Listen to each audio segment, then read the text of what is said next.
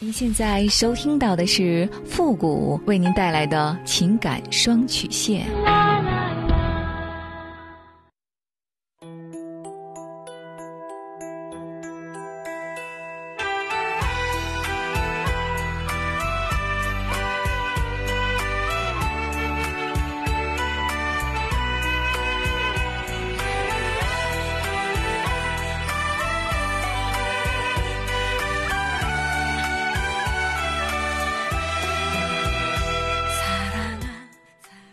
开启两性沟通之门，解答您的情感困惑。您现在正在收听到的是由复古给您带来的情感双曲线，也就是为您解答在情感上遇到的所有的问题，包括亲情、友情和爱情。那参与我们节目的方式呢有两种，一种啊就是关注到复古的公众号，汉字的主播复古四个字。那么情感解答下面呢有文字回复和语音回复的详细介绍。也请大家仔细的看过之后再发送您的问题。还有一种呢，就是加入到我们的节目互动群，群号是三六五幺幺零三八。重复一遍，群号是三六五幺幺零三八。把问题呢发给我们的节目导播就可以了。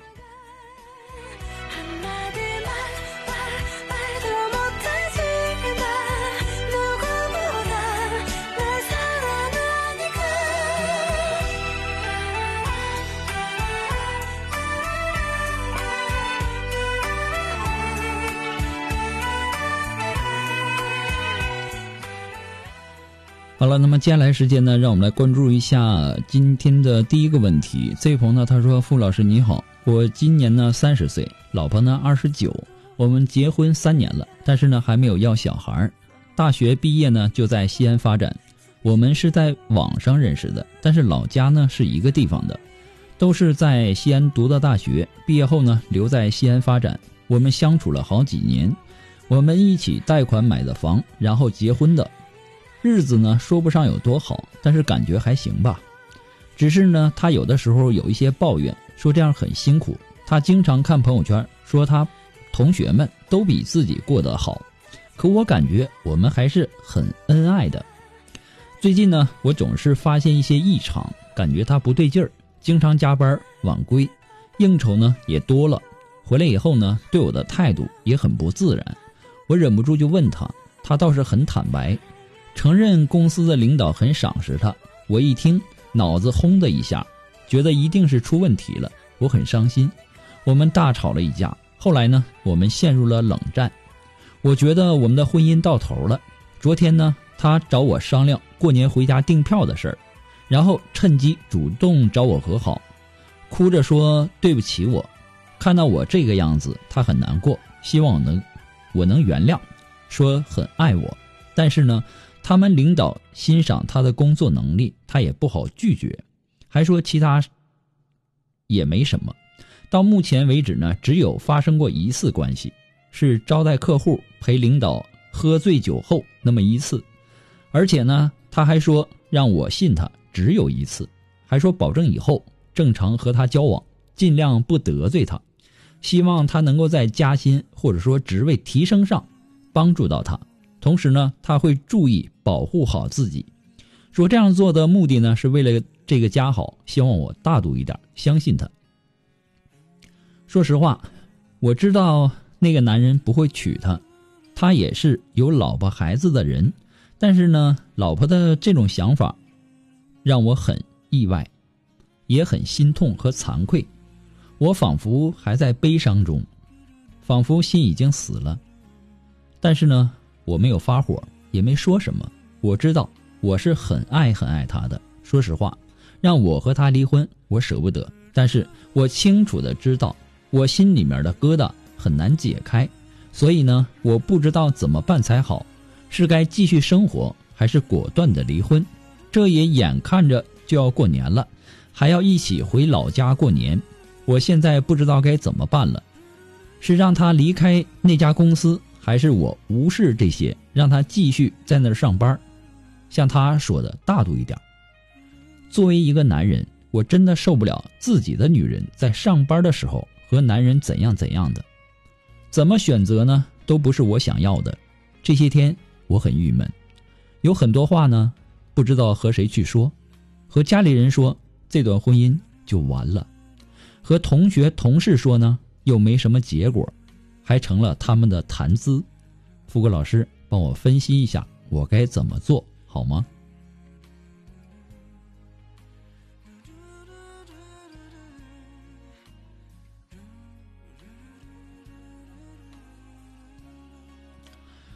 最近呢一段时间在做这个一对一咨询的时候啊，我经常啊会有这样的情况出现，就是因为刷朋友圈而产生的攀比心理，喜欢玩手机刷朋友圈，只看到别人晒出来的高大上，然后呢就习惯性的对比自己的生活，产生低落的情绪。我们看到的往往是别人好的一面，而看到自己的都是不好的一面。说白了，这是缺乏自信的表现。有时候呢，往往想通过比较来体现自己的价值，通过别人的眼光来肯定自己。别人说自己漂亮，才会觉得自己真的漂亮；别人说自己很有能力，那马上就会变得更有劲头，觉得自己真的很有能力。只有通过别人羡慕的目光，才能够得到满足。这在表面上是一种虚荣，而实际上。却是缺乏自信，不能够及时的肯定自己的一种表现。那么，这种心理上的不自信呢，会通过一种方式来弥补，那就是和别人攀比。因为不愿意别人小看自己，所以呢，会极力的去和人家比，以此呢来平衡自己的心理。你老婆就是这种情况的一个典型的案例。他经常看朋友圈，说同学都过得比他好。其实这种说法很可笑，有几个人过得不好，然后天天在朋友圈晒的呀？就像过年的时候，大家都在那儿晒年夜饭，初一、初二的时候很少有人晒了吧？那是因为年夜饭还没有吃完，接下来的时候就是打扫剩饭和剩菜了。我没看有几个人在那儿晒那个剩饭和剩菜的，对吧？与其说。朋友圈促使了人们的攀比心态，但是实际上，是朋友圈让人们的攀比心态显现的更加明显了。以前网络不发达的时候也有攀比，但是那时候呢，它只限于周围经常遇见的人。那么现在网络发达了，科技发达了，增加了人与人之间的交流，同时呢，也让更多的人随时都能够沟通。朋友圈就是给了人们攀比心态一个展示的窗口，那么最主要的原因呢，还是来源于我们自己本身的心态，这和家庭环境啊、工作环境啊、自身性格等等等等都有很大的关系。人呐，不应该拿自己的短处和别人的长处进行对比。你你的老公虽然说没有她的老公有钱。但是你的老公比她的老公更细心、更体贴。你虽然说没有她漂亮，但是你有着超越她的能力。你可以在工作当中独当一面。你们家的房子虽然说没有他们家的房子大，但是你却拥有一个爱你疼你的老公。其实朋友圈啊，它就像一个小社会一样。很多人呐，在这个小社会当中。找到了那种自我满足的一种错觉。说实话，现在的朋友圈啊，我不太愿意看，要么是微商，要么是给你洗脑，说一些正能量的话，人家又说你发鸡汤，就看你怎么去看待这个朋友圈了，对吧？因为你爱他，导致了当爱出现的时候，被伤害的一方很受伤，明明自己心里很不好受。甚至是在滴血，可你还依然的想要去维护这段感情，这个做法我给你点赞。不像很多冲动的人，动不动的就离婚，离婚难道就不受伤了吗？离婚呐，它并不是解决问题的唯一途径。你老婆的做法和想法其实是很危险的，就算她说她是爱你的，爱这个家的，但是她的这种冒险的做法。不是在解决问题，而是在牺牲你的感情，换取他想要的结果。我说的比较直白一点，那就是自私。你想想，有没有这个道理？是不是这么事儿？说的好像是在为了这个家做牺牲，其实呢，他的内心潜意识里，那不还是为了自己吗？为自己一些物质上的欲望吗？人啊，往往都是掉进欲望的坑里不能自拔。有些事儿啊，我们明知道是错的，也要去坚持，因为不甘心。有些人呐。我们明明知道是爱的，也要去放弃，因为没有结局。有时候我们明知道没有路了，却还在前行，因为我们已经习惯了。人最大的困难呐，就是认识自己。最容易的也是认识自己。很多时候，我们都认不清自己，只因为我们把自己放在了一个错误的位置上。给了自己一个错觉，所以呢，不怕前路坎坷，只怕从一开始我们就走错了方向。他本来就意志薄弱，恰好呢又碰上了一个好色的领导，导致呢他迷失了方向。这也恰恰的说明了你们的婚姻其实是出了问题的，看似很正常，其实呢已经隐藏着危机。经不起诱惑和考验。如果说你老婆是一时糊涂，愿意改正错误，或者说愿意换一种方式为婚姻努力，我觉得你可以综合一下你们的感情基础，做一下选择，对吧？先不要着急的下结论，彼此呢双方冷静一段时间，好好的沟通，充分的沟通过后再做决定。我希望我今天说的话呀，可以让你老婆听到。不过呢，复古给您的只是个人的建议而已，仅供参考。祝你幸福。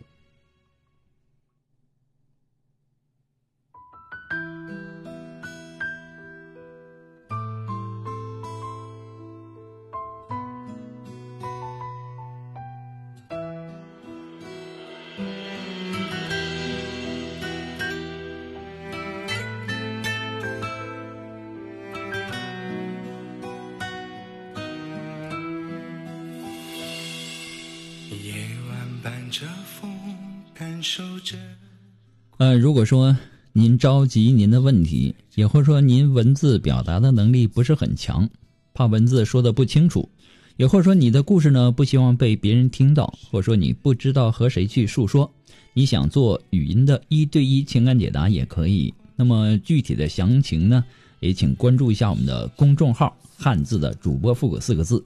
那么一对一情感解答呢，也是保护听众隐私的。呃，在我们的公众号上有关于一对一的详细介绍，也请大家仔细的看过之后啊，呃，再来和我约时间。呃，我们的节目呢，以后也会在第一时间内啊，在我们的公众号上投放，也希望大家能够关注一下。好了，那么接下来时间呢，让我们来关注下一条问题。这位朋友他说：“富贵你好，三年前呢，我的我和前夫因为性格不合离婚了。离婚之后呢，我认识了现在的丈夫。”我带着儿子，他带着女儿一起组建了家庭。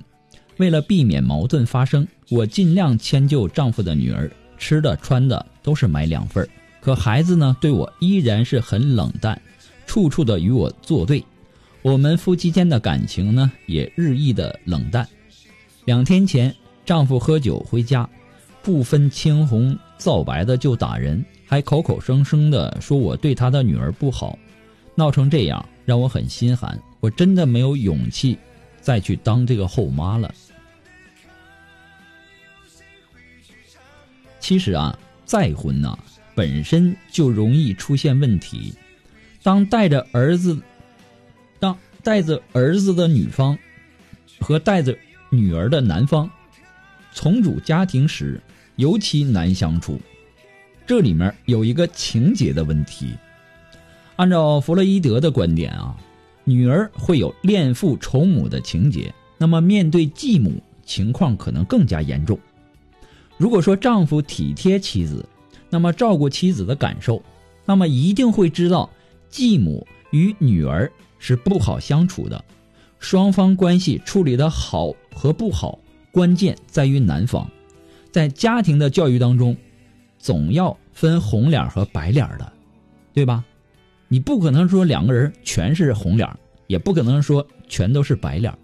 那么教育女儿的时候呢，最好是由父亲来扮演这个严厉的角色，然后这个继母呢来充当缓和、爱抚的一方，这样呢会增进。女儿和继母的感情，如果说在现实中，男人总护着女儿，然后溺爱着女儿，那让你的妻子充当严厉的角色，那么妻子与女儿的冲突会越来越激烈。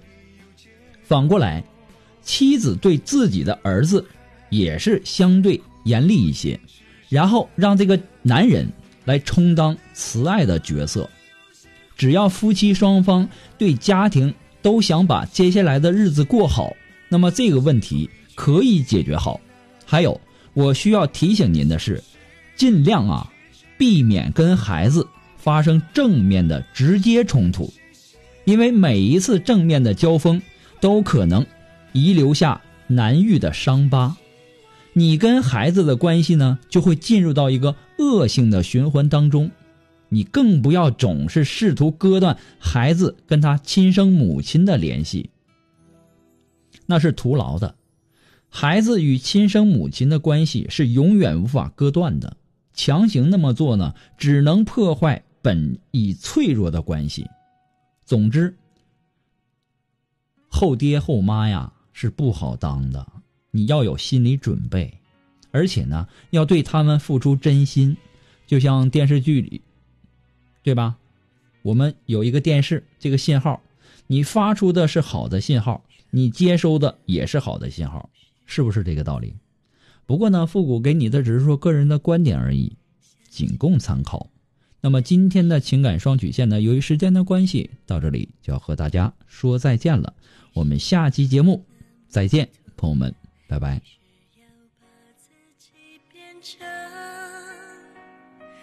变成疯子。